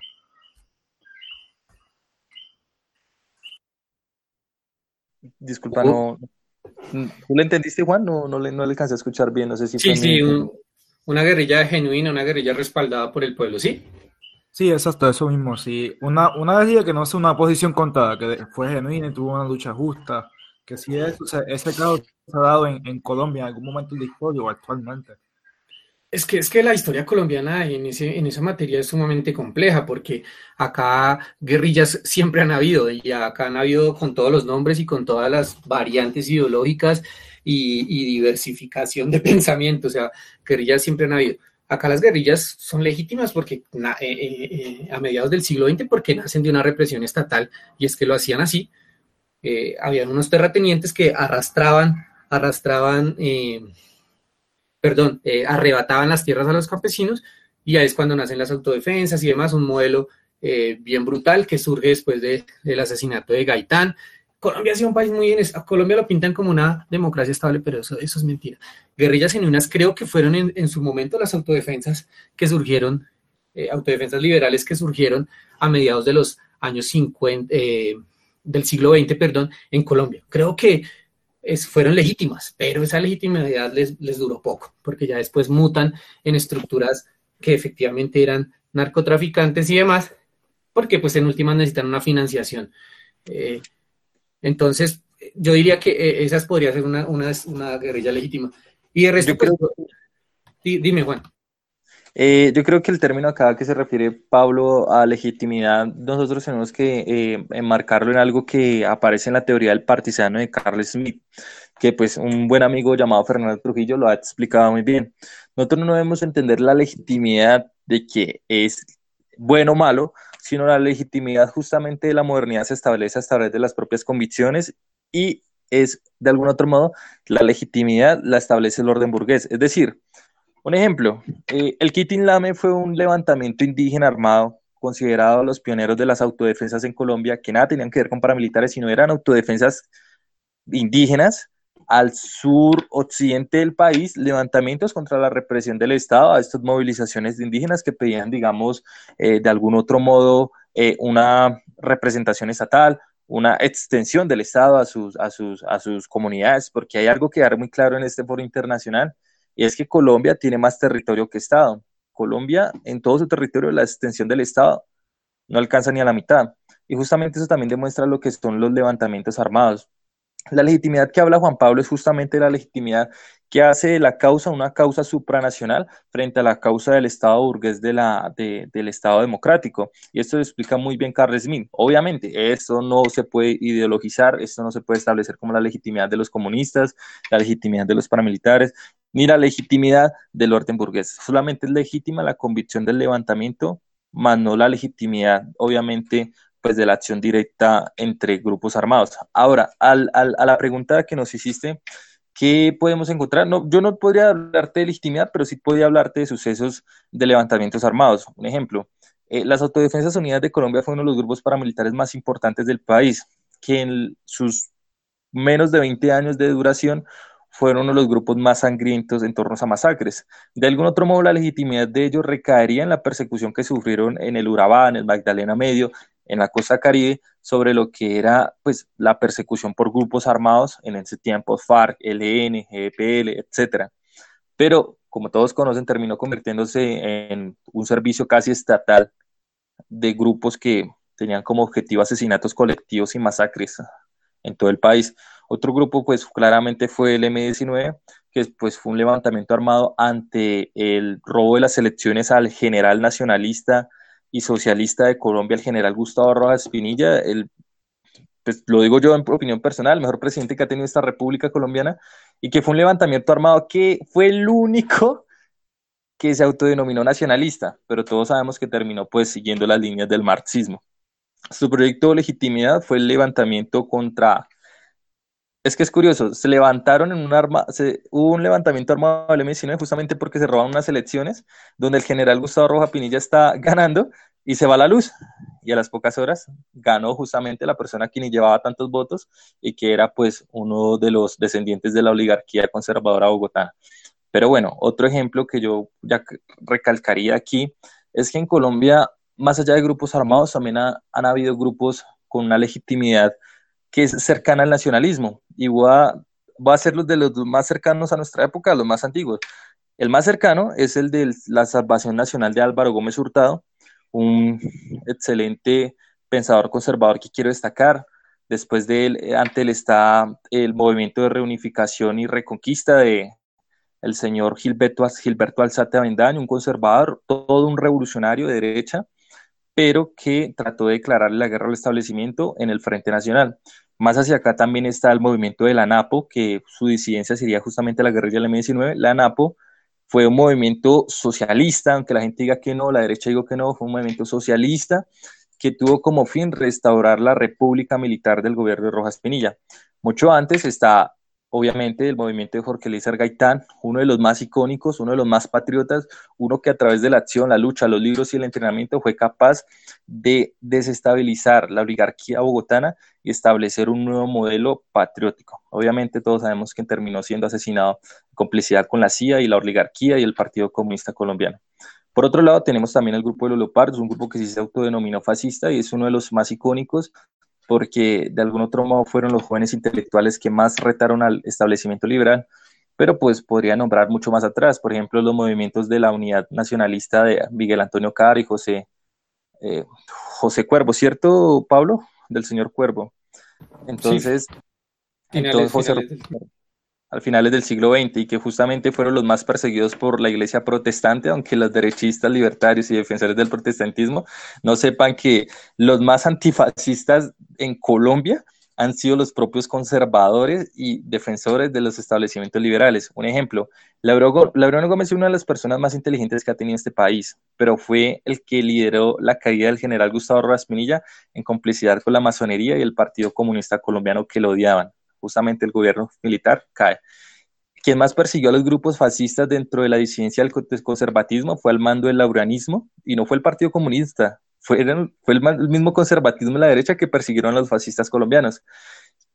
Incluso, peor aún, Antonio García Noza fue el, el fundador del, del movimiento socialista colombiano y a su vez fue el asesor económico del gobierno militar, siendo considerado uno de los pensadores económicos más importantes del país y que al mismo tiempo sería el creador del plan económico de Jorge César Gaitán, es decir, el plan Gaitán.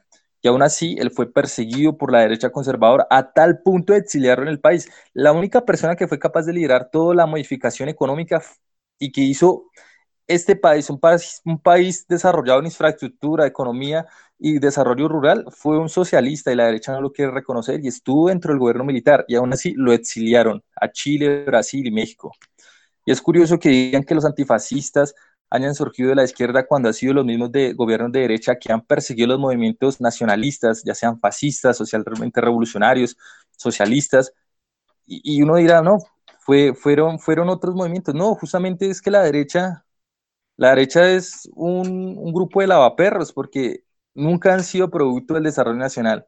Siempre ha sido un militar el que ha sacado este país adelante y desembancando justamente a un representante de la oligarquía que era el gobierno derechista de Laureano Gómez. Justamente fue un hombre socialista y nacionalista quien, quien, quien le declaró la guerra al establecimiento de la oligarquía liberal conservadora y era Jorge Gaitán.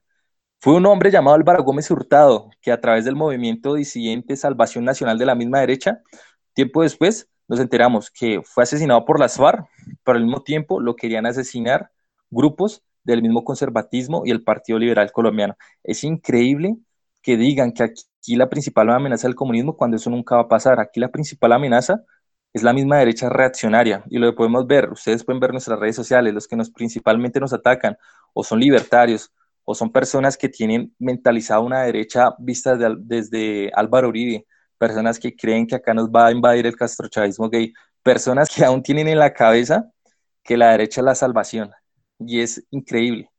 De parte de Vanguardia nosotros siempre hacemos la superación de esas dicotomías de derecha-izquierda, porque lo que nosotros lo único que nos interesa es el sujeto político de todas las revoluciones políticas alrededor del mundo, que es el pueblo.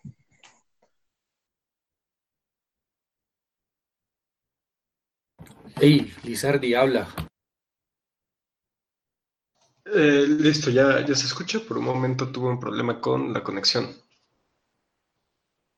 Sí, ya, ya, ya lo escuchamos. perfecto. Mm, bueno, escuchando todo, todo esto es muy curioso, ¿no? Realmente que la, que la alternativa nacionalista en Colombia sea, sea una muy puntual, un movimiento muy específico, como ustedes ya señalaban, una minoría eh, puntual.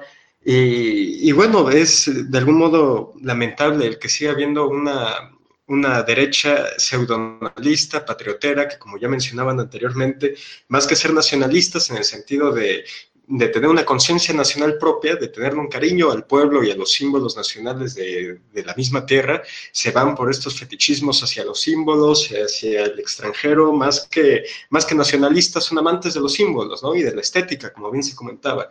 Entonces, eh, sin duda, yo, yo encuentro en Vanguardia y, en Aurora este, este último bastión ¿no? de un verdadero nacionalismo de, un pensamiento patriota auténtico que sabe posicionarse, que sabe mantenerse del lado del pueblo, ¿no? Que es algo, pues venga, de algún modo, por más difícil que sea de aceptar, complicado de ver entre las filas nacionalistas, ¿no? Y sobre todo en, en el escenario político de Latinoamérica. Entonces sí, es lamentable de algún modo que, que sigan habiendo estos nacionalistas, estos proclamados patriotas que, ven por el dinero y por poco más, que, se llenen la boca hablando de la nación, que se llenen la boca hablando de los símbolos nacionales, que se llenen la boca hablando del pueblo mismo, cuando no tienen absolutamente nada que ver con ellos, ni siquiera a nivel figurativo, ni, a nivel de, intereses por, lo cual, por los cuales actúan, ¿no? Entonces, bueno, en ellos se torna muy admirable que exista esta alternativa, ¿no? De algún modo. Y, bueno, tan admirable como necesario, diría yo. Sí, sí, es que acá, es que acá es, estático esto, es, es, complejo. De hecho, creo que hay que admitirlo. O sea, obviamente nosotros hemos tratado de fundamentar, de, de captar eh, ciertos, ciertos sectores de la ciudadanía, pero pues, eh, en Colombia la desidia política es, es, bien, es bien densa, bien, bien general. Entonces, y por eso mismo la gente acá ya no confía en, los políticos porque saben que los engañan y cualquier movimiento político nuevo para ellos también los va a engañar. Entonces, e, es bien complejo por ese lado. Mm, mm, bueno, básicamente pues, e, e, eso en ese aspecto. No sé si de pronto quieran, quieran o bueno, si quedó respondida la pregunta que, nos planteaba el compañero o si quieren hacer otra pregunta. Eh, ¿Tú, Esquizo? Sí, sí, sí, definitivamente. Eh, había un tema que yo eh, quería tratar acá, que, por ejemplo, yo estaba conversando con eh, unos amigos de, Argentina y me decían que, por ejemplo, tanto Uribe como, este, como Duque, ¿no? Que eran, este, que eran conservadores, o sea, que eran conservadores en lo social. Pero yo sí tengo una, un ejemplo perfecto para decir que no. Pero sin embargo quisiera quisiera la respuesta de ustedes, de cómo, cómo ven esto, si, si es que lo es o no y por qué.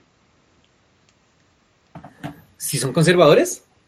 Claro, si es un conservador en lo social. Eso, si, si esta gente es conservadora en lo social. Pero es que esta gente, esta gente Uribe y Duque, pues que ellos son conservadores más bien en lo público, o sea, en, público, porque de resto están dando, ya sabemos. O sea, yo, yo esta gente, mm, ah, eh, ese aspecto de conservador, eh, no sé, en muy, muy a los Borges o tal vez conservadores de, de antaño, yo no lo veo. De hecho, ellos están totalmente doblegados eh, al progresismo. lo único es que tal vez mm, tratan de pintarlo con un barniz eh, medio conservador porque saben que si son muy abiertos en estos aspectos progres, pues pierden el sector de, de, gran parte de su electorado. ¿Y por qué? Vamos a decirlo, por ejemplo, claramente. Álvaro Uribe Vélez y Duque, las iglesias protestantes, eh, de todas las variantes de protestantes, los han apoyado ciegamente desde siempre. Desde siempre. Eh, entonces, todas estas iglesias evangélicas, eh, pentecostales, protestantes, presbiterianas, toda esta cuestión, todos ellos siempre han estado con, con, Uribe y con estos gobiernos supuestamente patriotas y demás. Entonces, digamos que ellos no, no han sido muy abiertos en ese aspecto, pero igual han dejado avanzar eh, aspectos progresistas. Por ejemplo, Paloma Valencia, parte del Centro Democrático, ella misma se ha declarado abiertamente eh, liberal eh, en todos estos aspectos. Incluso hoy en día están muy de modas con, con este libertarianismo al estilo medio, medio trompista que como que son liberales, pero pues desde que obviamente el Estado les dé algo de, de manutención, ahí les llega el liberalismo, ¿no? Entonces hablan de, de, todos estos, eh, de todos problemas que causa supuestamente el Estado eh, como tal, sin entender que pues es más que el Estado es eh, lo que convirtieron ellos el Estado. Para mí, son conservadores en, una definición muy, muy simple de que quieren conservar esa, este Estado decadente y mediocre que actualmente es Colombia. En ese sentido son conservadores. Dentro de los valores tradicionales, no sé, tal vez Álvaro Uribe eh, es un poco más chapado a la antigua, como se diría acá en Colombia, eh, así el, típico católico rezandero y demás, mm, pero Duque no lo veo así, no sé qué, qué opine Juan. Bueno, yo solo puedo decir que el uribismo es liberal en lo económico y tarado en lo mental. Creo que ellos no pueden pensar mucho más allá de eso y eso de decirse conservador en lo económico, digo, liberal en lo económico, conservador en lo social, eso, solo lo puede hacer alguien que, es un completo imbécil. Esos análisis es, para reírse. Y considero que, el uribismo, como nosotros lo definimos en vanguardia, sigue siendo una de las líneas socialdemócratas más importantes en representación de Latinoamérica, porque Álvaro Uribe, incluso desde el 2008, fue uno de los que consintió la despenalización del aborto, y, pero nadie le dijo nada, sí, normal.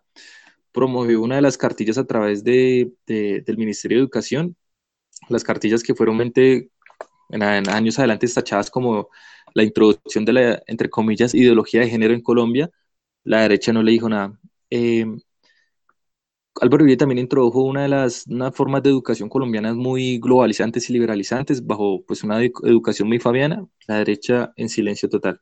Y aún así dicen que Colombia está sumida en una crisis de, de subversión de ideología de género, en una crisis de subversión eh, terrorista, pero ellos casualmente no les importa. Yo quiero, yo quiero resaltar algo y es que también quiero hablar de Gustavo Petro. ¿sí? Yo no quiero quedarnos en, en, la, al, público, no quiero que nosotros nos limitemos a criticar al establecimiento oligárquico del, del globalismo en Colombia, sino también a una de las personas que que ha sido también uno de los promotores del globalismo, votando a favor de la OCDE, eh, traicionando los movimientos revolucionarios dentro del pueblo democrático, el principal, principal agente que persiguió a los sindicatos de la ETV en Bogotá, aquí el, el, mismo que le enviaba las tanquetas del ESMAD a los estudiantes de la Universidad Nacional de Colombia, ese mismo señor Gustavo Petro, que ha sido una de las personas más, más nefastas para la historia nacional y que desde vanguardia nosotros decimos que él ya ha sido uno de los elegidos para ser el próximo presidente de Colombia y no va a ser elegido por el pueblo.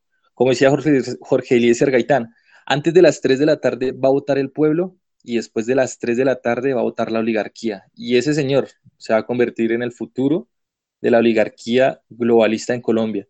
Y así va a seguir consintiendo la entrada de la OTAN a Colombia para destruir nuestro ejército nacional.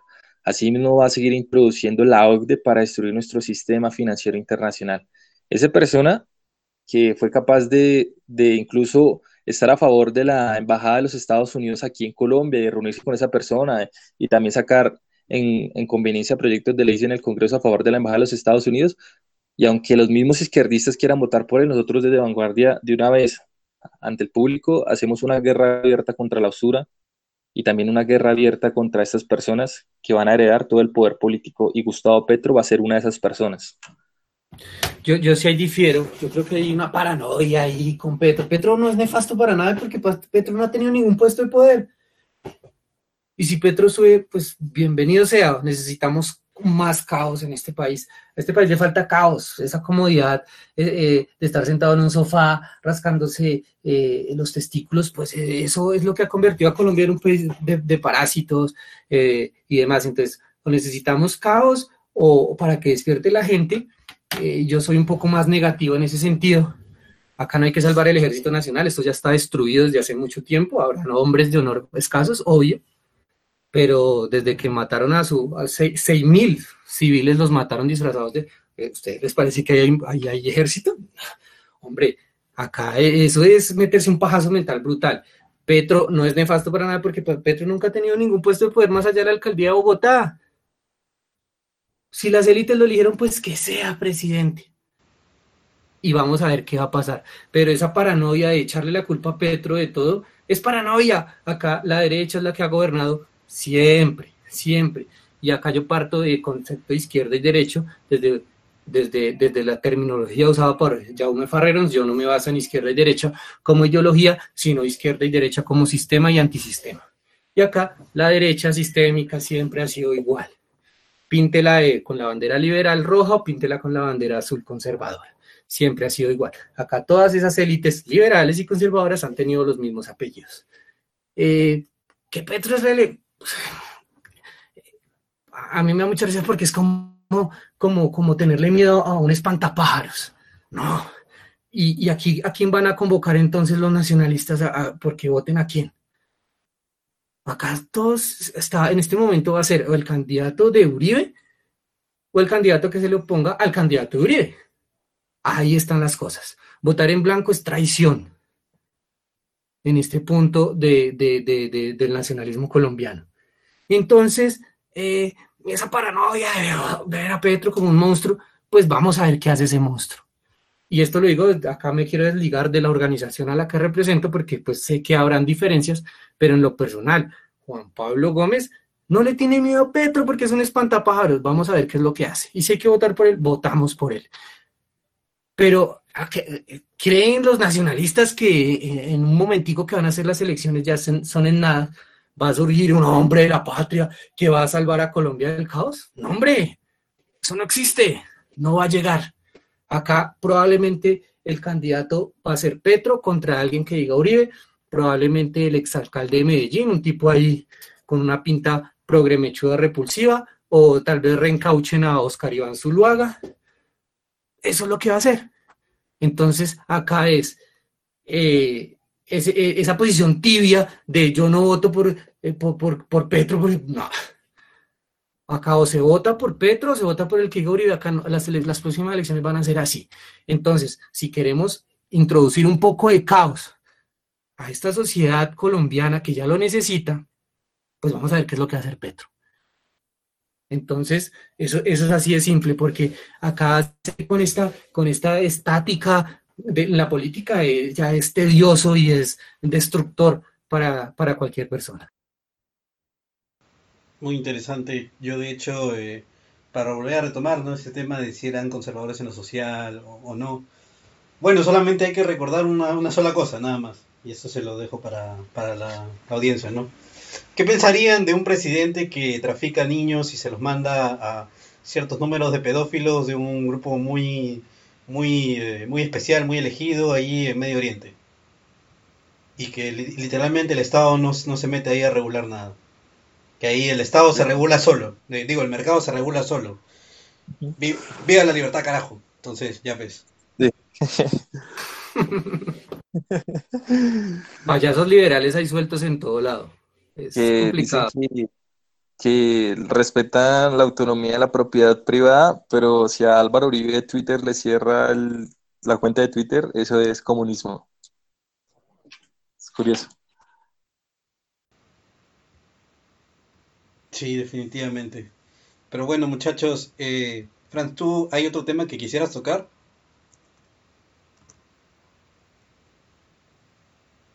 ¿O de momento no? ¿Estás ahí? Ah, creo que se fue al baño. Li- Lizardi se durmió, se durmió. Tiene problemas de internet. Tiene problemas de internet. El día que Lizardi no tenga problemas de internet, no es un cholocas normal. Cuánta razón. Pero sí, sí, sí. Eh, bueno, ah, yo en este momento creo que ya estamos eh, ahí nomás para terminar el programa y ya no, eh, de momento no, no tenemos nada, ningún, ninguna cosa adicional que preguntar ni que definir, pero bueno, ustedes son esos invitados, así que les dejamos la última palabra. Dale, Pablo. Bueno, aprovecho. Ahí alguien nombró a Camilo Romero en el chat de YouTube. No lo he mirado mucho, me disculpo con las personas que han estado escribiendo. Camilo Romero sería una buena opción. Para mí es una buena opción. Hay otro que veo que llora por Petro, pues no sé dónde estará. Debe ser de, ah, es de Medellín. Ya entiendo por qué llora por Petro. Eh, no, ahí no trasciende. Mm, vea, eh, darle las gracias. Yo solo les quiero decir que en este momento la policía está asesinando gente en las calles eh, disfrazados eh, de supuesto orden y demás. Mm, Estas manifestaciones han sido libres y esporádicas. Eh, tal vez en algún momento, obviamente, habrá algunos sectores se habrán organizado, esto es normal. Mm, Pero, pero qué, pero esto, esto, esto salió de la nada y del descontento popular, de gente que ya estaba cansada de aguantar hambre. Acá hay unos felices porque comen tres, o pues, tres veces al día. En Colombia hay 10 millones de personas que no lo pueden hacer y es eso. Eh, yo sé que hay una palabra muy rebuscada y muy cliché y demás que es empatía, pero eso sí hay que tenerlo en este momento, sobre todo con nuestros eh, compatriotas en todo el país. Y, solo les digo que en este momento yo no voy a hacer el clamor y, estoy ni voy a llorar con un SOS Colombia o algo así. Mm, Lo que sí les digo es que el, el pueblo caleño se ha levantado y ha dado un ejemplo de resistencia. En este momento está resistiendo y pues por eso, por resistir, lo están masacrando. Entonces, eh, mientras nosotros hemos hablado acá muy plácidamente, hemos hecho bromas y hemos charlado, pues eh, obviamente no, no, no le voy a dar una trascendencia mm, eh, lúgubre a, esta invitación, pero pues están matando gente, están matando gente y demás. El escuadrón móvil antidisturbios, eh, el Ejército Nacional, pues eh, esperemos que no. Yo confío aún en, cierto sector del ejército y espero que no sea cómplice de esto. Eh, muchas gracias a ustedes por la invitación, como siempre. A Lizardi, muchas gracias. A, nuestro amigo Alejo en, Perú también muchas gracias. Y, nada, pues para lo que ustedes necesiten siempre vamos a estar ahí. Aurora y Vanguardia siguen apoyando las manifestaciones de un modo u otro. Hemos hecho diferentes campañas. Los invitamos a quienes nos puedan eh, hacer aportes económicos, eh, obviamente todos debidamente justificados. No estamos pidiendo plata para enriquecernos, no, no somos de derecha. Eh, pues lo pueden hacer ahí en, en la página de Vanguardia Aurora. Hay unas, un, un- un pequeño flyer donde compartimos unos, unos datos para que nos pudieran ayudar, porque estamos en la primera línea brindando asistencia y demás a esos manifestantes que están allí, sin importar su color político, su ideología o si se bañan o no. Entonces, es eso. Muchísimas gracias, señores.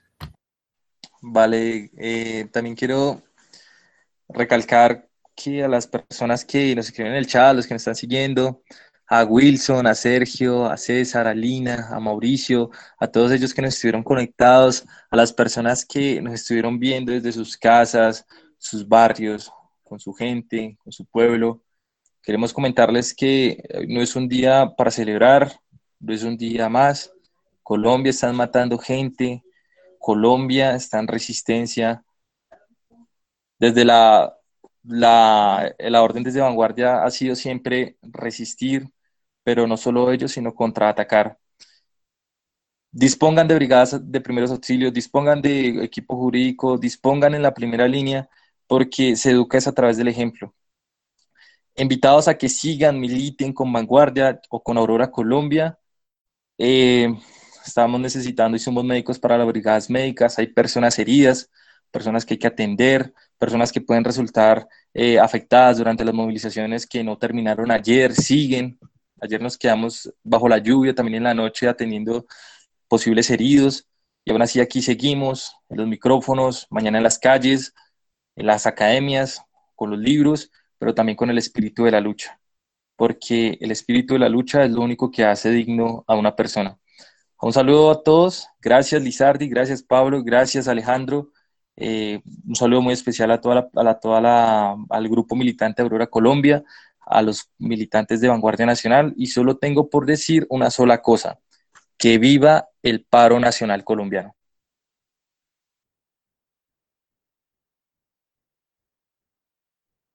Así es, así es. Muchas gracias muchachos. Y bueno, eh, para justamente nuestra audiencia, bueno, en este momento... Eh, para la próxima semana creo que vamos a tener a una artista que va a hablar sobre eh, arte y transhumanismo, pero todavía ella nos tiene que confirmar. Pero una vez que ya nos confirme, eh, lo, eh, lo vamos a comentar allí en el Telegram. Puedes seguir, busquen en, Telegram el Cholocas y ahí está nuestro canal. Y bueno, eso sería todo. Que tengan una muy buena noche y siempre nosotros con, Colombia. Colombia siempre tiene que, que resistir. Ustedes tienen que sobresalir. Ah, hablando de, eh, hablando de eso, este, vi que un músico que era el de, de esta banda de black metal, Nargarot, también colgó en su Instagram, este, que está apoyando a Colombia. Yo tengo entendido que él era, había vivido en Colombia por un tiempo, así que supongo que eso también lo, tocó profundamente. Entonces, bueno, todo, todo el mundo está en ese momento apoyando a Colombia y, bueno, esperemos que termine pronto este, esta situación. Pero aunque termine, que no se olvide, siempre hay que mantener la memoria fresca por nuestros mártires. Bueno, eso sería todo. Muchísimas gracias a todos. Cuídense.